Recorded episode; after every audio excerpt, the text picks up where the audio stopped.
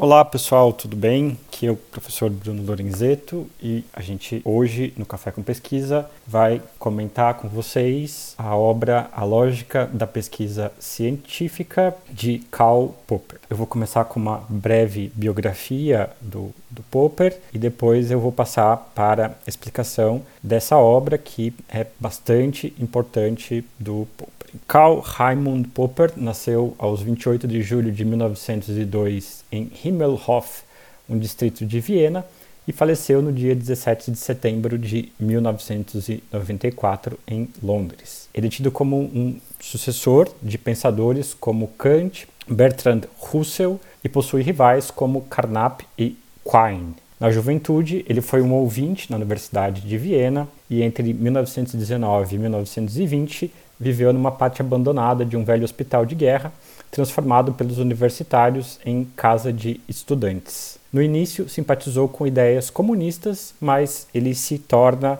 um anti-marxista. Apresentou tais ideias aos amigos, mas não as divulgou, pois na época, no começo do século passado, o antimarxismo poderia ser tomado como sinônimo de fascismo, ideologia que ele repugnava, e Popper vai ficar bastante famoso, né? Hoje em dia isso é bastante citado como aquela questão da tolerância dos intolerantes, enfim, isso faz menção justamente ali à crítica que ele realiza em relação ao fascismo. Popper via em, em Marx um dogmatismo com o qual não concordava e logo a gente vai perceber que uma das grandes contribuições da obra de Popper é em relação ao antidogmatismo, além das críticas que ele faz ali a uma série de outras teorias do conhecimento, portanto, epistemologias, como o próprio positivismo. Entre 1922 e 1924, tornou-se aprendiz de marceneiro, imbuído de ideias socialistas. Aqui cuidado para não caírem naquelas ladainhas estúpidas, né, de fascismo de esquerda, ou essas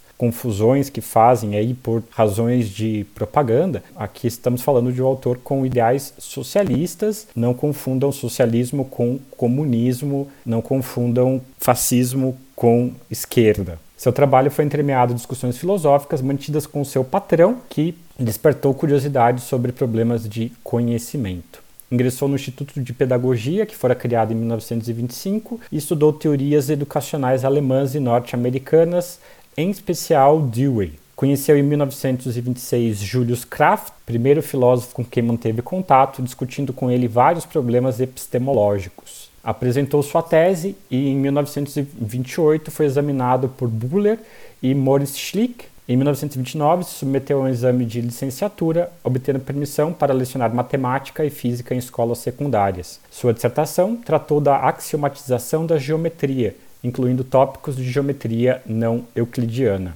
Manteve contato com o Círculo de Viena entre 1926 e 1927 por meio de um panfleto escrito por Hans Hahn de uma conferência pronunciada em Viena por Otto Neurath e das obras de Carnap e Wittgenstein, do primeiro Wittgenstein em particular. Popper realizou críticas ao neopositivismo de Viena, manteve contato com as principais figuras do Círculo de Viena em 1932, redigiu o primeiro volume do seu livro Logik der Forschung zur Erkenntnistheorie der modernen Naturwissenschaft, a lógica da pesquisa sobre a epistemologia da ciência natural moderna. Então, a primeira versão do livro que a gente vai debater é de 1932 Vai ter uma segunda edição, que geralmente é essa que a gente tem acesso, que é uma tradução da versão inglesa, em que se modifica um pouco o próprio título. Em 1936, Popper conheceu Niels Bohr e, apesar do clima de guerra, Popper retornou a Viena. Todavia, sentiu que precisaria deixar a Europa continental e acabou aceitando a oferta para lecionar no Canterbury College, em Christchurch, em Nova Zelândia. Partiu para Nova Zelândia e lá chegou em março de 1937. Tendo Hitler invadido a Áustria, Popper sentiu-se na obrigação de se dedicar aos antigos projetos de estudo de questões sociais. Trabalhou febrilmente e dessa atividade resultaram os livros Poverty of Stoicism e The Open Society and Its Enemies. Quase ao término da guerra, Popper recebeu o convite de Hayek, que o levaria à posição de lecturer na London School of Economics. Popper chegou à Inglaterra em janeiro de 1946 e se apaixonou pelo seu trabalho na escola, e aí ele passa quase que o resto da vida dele por lá. Nos anos seguintes, ele estudou lógica, metodologia das ciências sociais e probabilidades publicou a versão inglesa do seu Logique der Forschung. Em 1949, realizou é, palestras em Harvard e pôde rever amigos como Quine, Richard von Mises, não confundir com Ludwig, né? Para alguns existe só o Ludwig von Mises lá da, da economia, a gente está falando aqui do, do, Richard, que é irmão é, dele, né? E com Julius Kraft. Em Princeton, teve conversas com Einstein e Bohr nessa viagem, né? E a revisão do Logic of Scientific Discovery foi publicada em 1959. Então, geralmente a gente tem a tradução justamente dessa versão é, final aqui. Ele vai fazer a tradução pro, do alemão para o inglês e a gente geralmente tem aqui. Vejam que é interessante que o próprio título vai se transformando. Então, né, o original, que era até um pouco mais extenso, que seria a lógica da pesquisa, Logik der Forschung, passa para lógica da descoberta. Vejam, descoberta científica, né? Essa não é uma discussão trivial, eu acho que já de início a gente pode deixar isso referenciado, até pela distinção que ele vai ser um dos autores que vai contribuir pela, pela distinção que normalmente é feita no campo epistemológico entre a dimensão da descoberta e a dimensão da justificação mas aguardem aí que isso vai se apresentar ao longo da, das nossas contribuições aqui. A, faz a revisão lá em 1959, leciona na London School of Economics de 45 até 69, quando se tornou professor emérito da Universidade de Londres. No meio do caminho ele se torna Sir, né? então 1964, e aí ele falece em 17 de setembro de 1994 no Reino Unido. Reino Unido. Começando então nossa apresentação do livro para Popper, a quem acredite que a filosofia possa colocar problemas genuínos acerca das coisas e quem, portanto, ainda tenha esperança de ver esses problemas discutidos e afastados aqueles monólogos desalentadores que hoje passam por discussão filosófica. Se por acaso se julgam incapazes de aceitar qualquer das orientações existentes, tudo o que lhes resta fazer é começar de novo desde o princípio. Um cientista formula enunciados ou sistemas de enunciados e verifica-os um a um. No campo das ciências empíricas, para particularizar, ele formula hipóteses ou sistemas de teorias e submete-os a teste, confrontando-os com a experiência através de recursos de observação e experimentação. A tarefa da lógica da pesquisa científica ou da lógica do conhecimento é, segundo penso, Popper, proporcionar uma análise lógica desse procedimento, ou seja, analisar o método das ciências empíricas. Segundo concepção amplamente aceita a ser contestada nesse livro, as ciências empíricas caracterizam-se pelo fato de empregarem os chamados métodos indutivos. Então, reparem que aqui um dos alvos principais de Popper vai ser justamente o que se tinha até então do método indutivo. De acordo com essa maneira de ver, a lógica da pesquisa científica se identificaria com a lógica indutiva, isto é, com a análise desses métodos indutivos. É comum dizer-se indutiva uma inferência, caso ela conduza a enunciados singulares ou particulares, tais como descrições dos resultados de observações ou experimentos, para enunciados universais, tais como hipóteses ou teorias. Aqui um exemplo para auxiliar a lembrança sobre o método indutivo, se a gente observa empiricamente um conjunto de cisnes da cor branca, a gente, a partir do método indutivo, cria a fórmula geral que todos os cisnes são brancos. Popper está justamente questionando o, o déficit dessa forma de produção do conhecimento, partindo da base empírica que você generaliza, você pode ter problemas justamente caso você venha a encontrar um cisne negro. A falha do indutivismo estaria justamente em relação é, a isso, certo? Então, é, ora, está longe de ser óbvio, de um ponto de vista lógico, haver justificativa no inferir enunciados universais de enunciados singulares, independentemente de quão numerosos sejam estes. Com efeito, qualquer conclusão colhida desse modo sempre pode revelar-se falsa, independentemente de quantos cisnes brancos possamos observar, isso não justifica a conclusão de que todos os cisnes são brancos, justamente porque pode eventualmente existir um cisne negro, e aí está justamente o déficit desse método, o problema desse método. A questão de saber se as inferências indutivas se justificam e em que condições é conhecida e como problema da indução. A descrição de uma experiência, de uma observação ou do resultado de um experimento só pode ser enunciado, um enunciado singular e não um enunciado universal. Você pode, obviamente, descrever um cisne branco. Aqui não tem problemas em relação a aquele cisne branco específico que você viu. O problema está você criar uma lei universal a partir só daquela amostragem específica. Se desejarmos estabelecer um meio de justificar as inferências indutivas, deveremos, antes de tudo, procurar determinar um princípio de indução.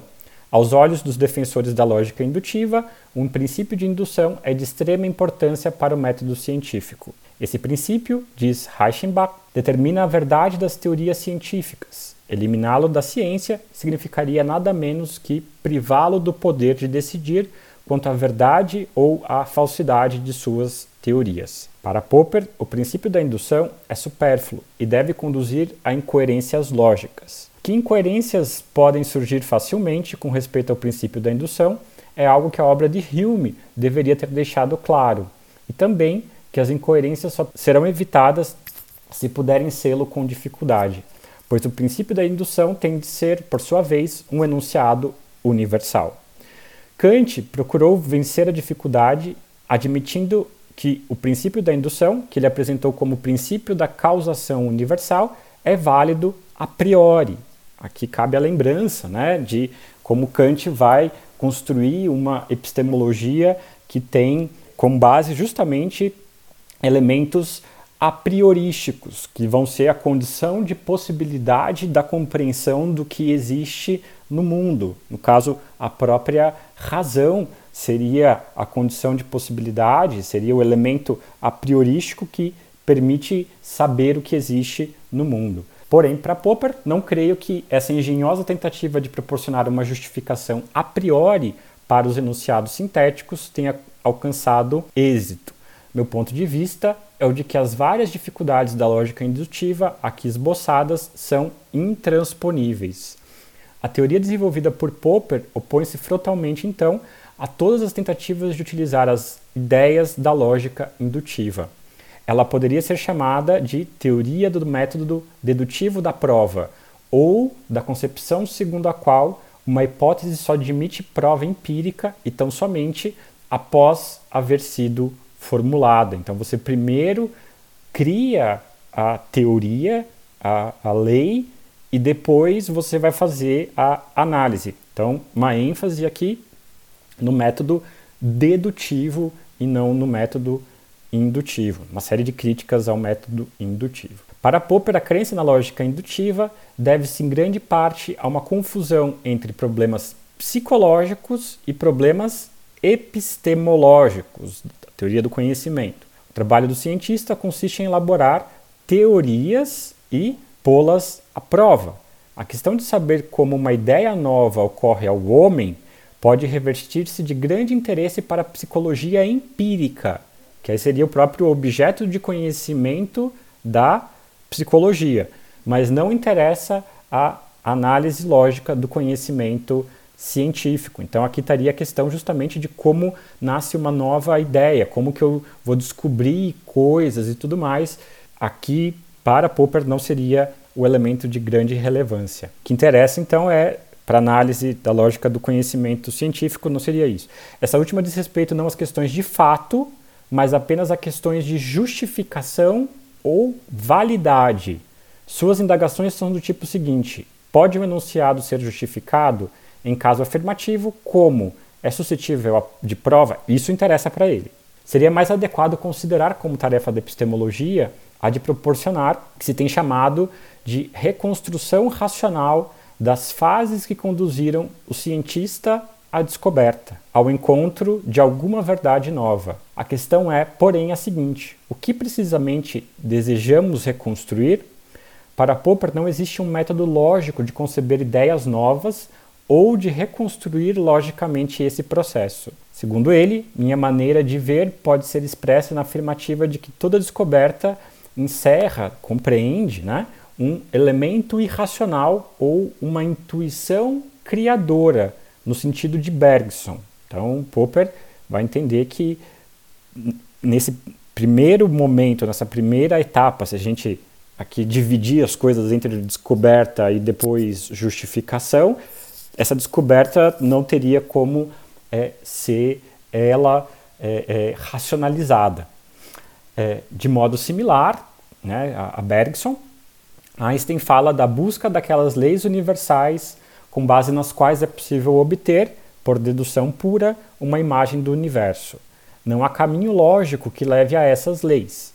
Elas só podem ser alcançadas por intuição alicerçada em algo assim como um amor intelectual, um Einfühlung, aos objetos da experiência. O método de submeter criticamente à prova as teorias e de selecioná-las conforme os resultados obtidos acompanha sempre as linhas expostas a seguir. A partir de uma ideia nova, formulada conjecturalmente e ainda não justificada de algum modo, antecipação, hipótese, sistema teórico ou algo análogo, podem-se criar conclusões por meio de dedução lógica. Essas conclusões são em seguida comparadas entre si e com outros enunciados pertinentes, de modo a descobrir que relações lógicas, equivalência, dedutibilidade, compatibilidade ou incompatibilidade existem no caso. Se a decisão for positiva, isso é, se as conclusões singulares se mostrarem aceitáveis ou comprovadas, a teoria terá, pelo menos provisoriamente, passado pela prova.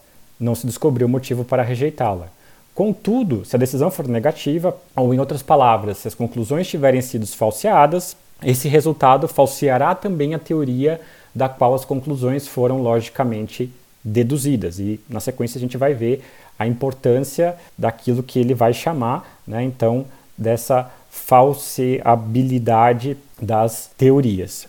Importa acentuar que uma decisão positiva só pode proporcionar alicerce temporário à teoria. Outro aspecto muito importante, bastante interessante da teoria do Popper é justamente essa ideia de que as teorias não são dogmas, as teorias são temporárias. Então, ele até brinca com a ideia de alicerce, ele vai falar que o fundamento vai se dar dentro de um pântano, portanto, é de algo que não é estável, mas esse alicerce é precário, esse alicerce é temporário. Eu sempre posso criar uma nova teoria que dê melhores explicações para os fenômenos que eventualmente venham a surgir.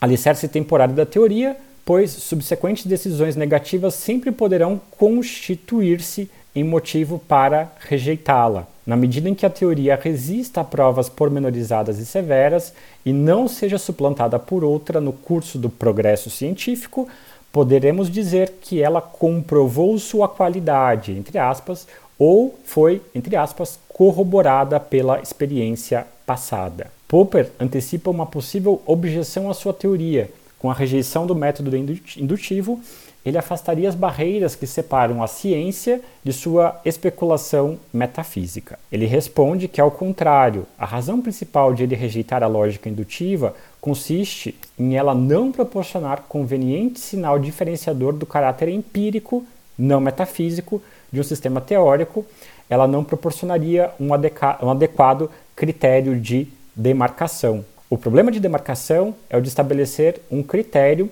que nos habilite a distinguir entre ciências empíricas de uma parte e a matemática e a lógica, bem como sistemas metafísicos de outra. Com Kant, esse se torna um problema central da teoria do conhecimento.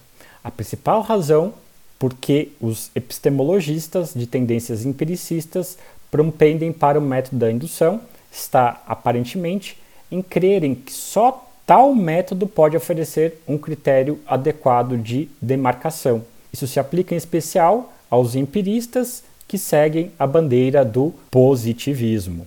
Os velhos positivistas só desejavam admitir como científicos ou legítimos os conceitos ou noções ou ideias que, como diziam, derivassem da experiência, ou seja, os conceitos que acreditavam ser logicamente reduzíveis a elementos da experiência sensorial. Os positivistas modernos, então Popper está fazendo uma distinção aqui, têm condição de ver mais claramente que a ciência não é um sistema de conceitos, mas antes um sistema de enunciados. Nesses termos, desejam admitir como científicos ou legítimos tão somente os enunciados reduzíveis a enunciados elementares ou, entre aspas, atômicos da experiência. Os positivistas interpretam o problema da demarcação de maneira naturalista, não confundam aqui com o jus naturalismo, aqui é o naturalismo teórico. Interpretam-no como se fosse um problema de ciência natural. Os positivistas, segundo Popper, não desejam tanto uma bem-sucedida demarcação, mas a derrubada total e a aniquilação da metafísica. E aqui a gente não deixa de reconhecer a, a importância da contribuição dos positivistas na crítica à metafísica. Marra, a gente já comentou lá no episódio sobre o Fleck alguma coisa sobre isso.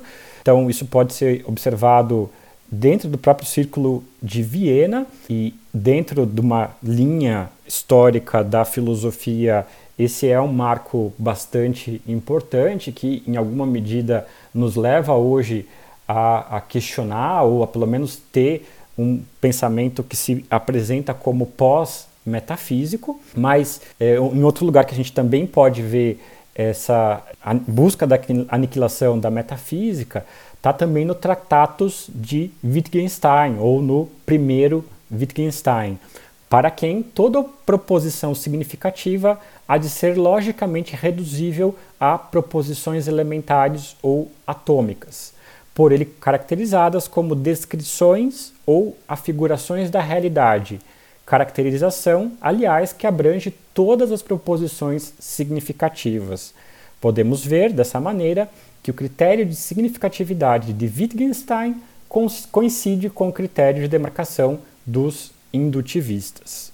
Para Popper, os positivistas, em sua ânsia de aniquilar a metafísica, aniquilam com ela a própria ciência natural. O critério de significatividade proposto por Wittgenstein leva a rejeitar como desprovidas de sentido as leis naturais. Segundo Popper, o critério indutivista falha no traçar uma linha divisória entre sistemas científicos e metafísicos. Ele não está preocupado em provocar uma derrocada da metafísica, mas formular uma caracterização aceitável da ciência empírica. Ele, Popper. Seu critério de demarcação deve, portanto, ser encarado como proposta para que se consiga um acordo ou se estabeleça uma convenção.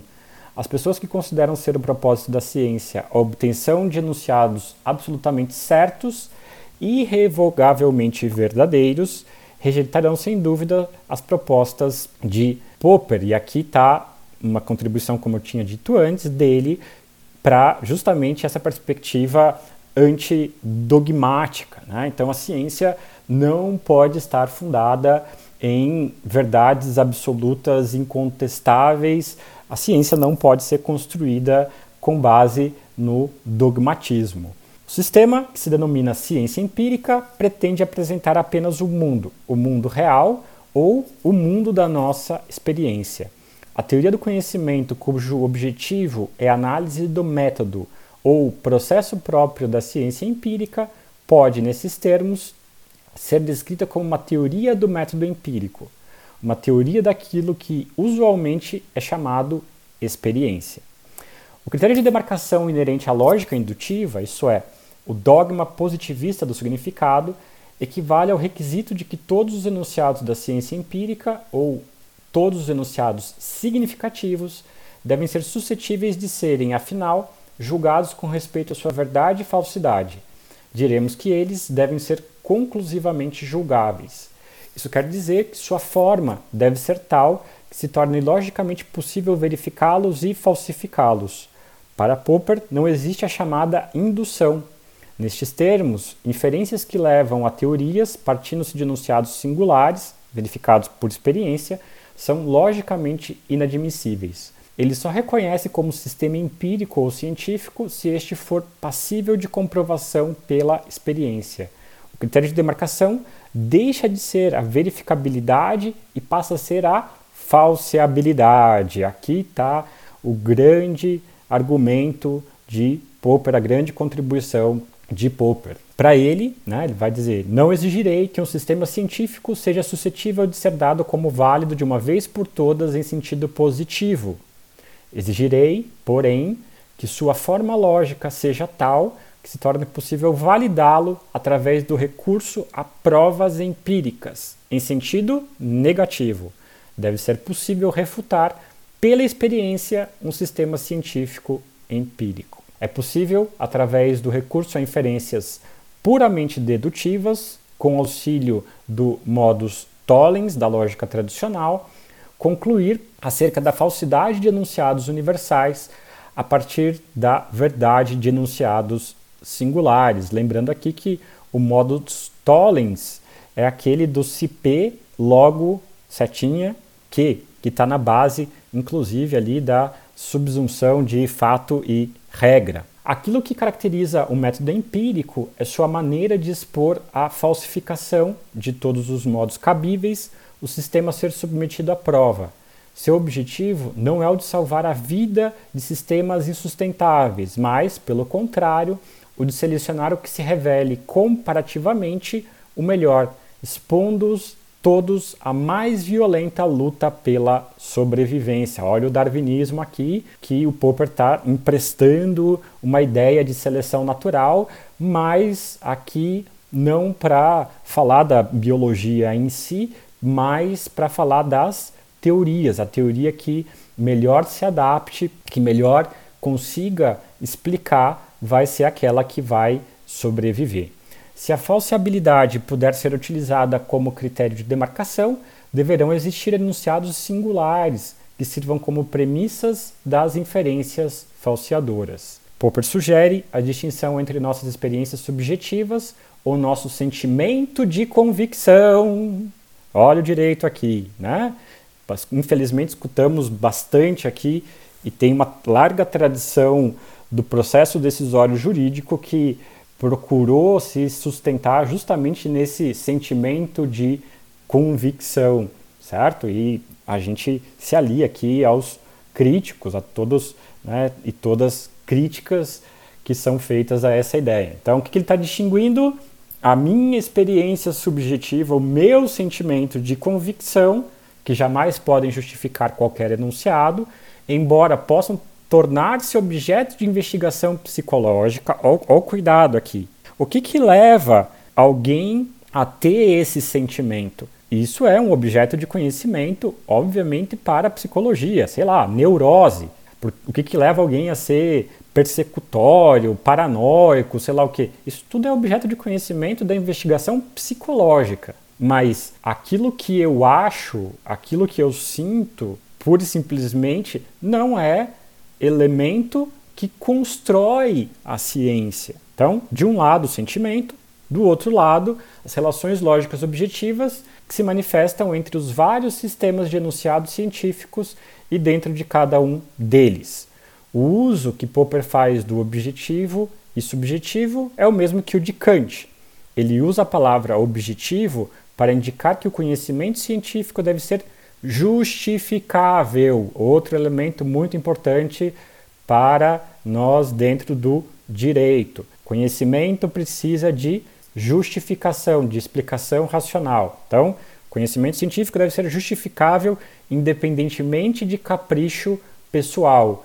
Eu gosto, eu quero, eu acho, esse bando de opinião, esse bando de coisa arada daí não interessa pra gente. Uma justificação será objetiva se puder em princípio, ser submetida à prova. Aqui a grande contribuição do Popper mais uma vez, certo? Então, a justificação vai ser objetiva se ela for submetida à prova e compreendida por todos. Se algo for válido, escreve Kant, para todos os que seja, estejam na posse da razão, seus fundamentos serão objetivos e suficientes. A universalização kantiana acontecendo aqui. Se algo for válido, todo mundo que for racional vai conseguir compreender isso, vai entender os seus fundamentos. Popper sustenta que as teorias científicas nunca são inteiramente justificáveis ou verificáveis, mas que, não obstante, são suscetíveis de serem submetidas à prova. Aqui está a contribuição de Popper. Eu não consigo explicar tudo. Algumas coisas vão ser dadas por uma simples questão de herança cultural. Não é nem necessário, talvez, eu justificar cada aspecto de cada dimensão da ciência. Mas o que, que faz com que eu tenha uma, uma linha divisória entre a ciência e a religião, ou o, é justamente o que? Eu posso submeter à prova. E a ideia não dogmática, certo? A objetividade dos enunciados científicos reside na circunstância de eles poderem ser intersubjetivamente submetidos a teste. Olha que coisa importante, olha que coisa bonita. Um enunciado científico é objetivo porque ele pode ser submetido a teste, olha a palavrinha importante, intersubjetivamente, entre pessoas, outras pessoas. Não interessa a pessoa que fez a descoberta, que inventou determinada coisa. Outra pessoa precisa também poder testar aquilo, fazer aquele experimento e provar também aquele enunciado científico. O teste intersubjetivo é um aspecto importante da ideia mais geral da crítica intersubjetiva, ou, em outras palavras, da ideia do controle racional mútuo. Façam aqui um link com o que a gente estava conversando no primeiro episódio lá do FLEC, de que ninguém faz ciência sozinho. O que o Popper está nos dizendo é justamente o que? O controle racional mútuo por via da discussão crítica. Eu posso pegar o experimento de qualquer pessoa, fazer esse experimento. Claro que tem a necessidade dos instrumentais necessários e assim por diante, a depender do tipo do experimento, mas aqui não interessa em específico fulano, pessoa, mulher, o que for não é o determinante. Qualquer outra pessoa pode fazer também este teste. Kant aplica a palavra subjetivo a nossos sentimentos de convicção e aí vejam o quanto que o direito sofre no Brasil com essa dimensão subjetiva e com os problemas de convicção e não prova. Kant foi, talvez, o primeiro a reconhecer que a objetividade dos enunciados científicos está estritamente relacionada com a elaboração de teorias, com o uso de hipóteses e de enunciados universais. Só quando certos acontecimentos se repetem segundo regras ou regularidades, tal como é o caso dos experimentos passíveis de reprodução, podem as observações ser submetidas à prova. Em princípio, por qualquer pessoa. Somente por meio de tais repetições podemos chegar a convencer-nos de não estar frente a uma simples coincidência isolada, mas diante de acontecimentos que, por força da sua regularidade e possibilidade de reiteração, colocam-se em princípio como intersubjetivamente suscetíveis de prova. Nenhum físico daria divulgação em termos de descoberta científica a qualquer efeito oculto ou experimentos para cuja reprodução não seria viável oferecer instruções. A descoberta seria de pronto rejeitada como quimérica, simplesmente porque tentativas de submetê-la a testes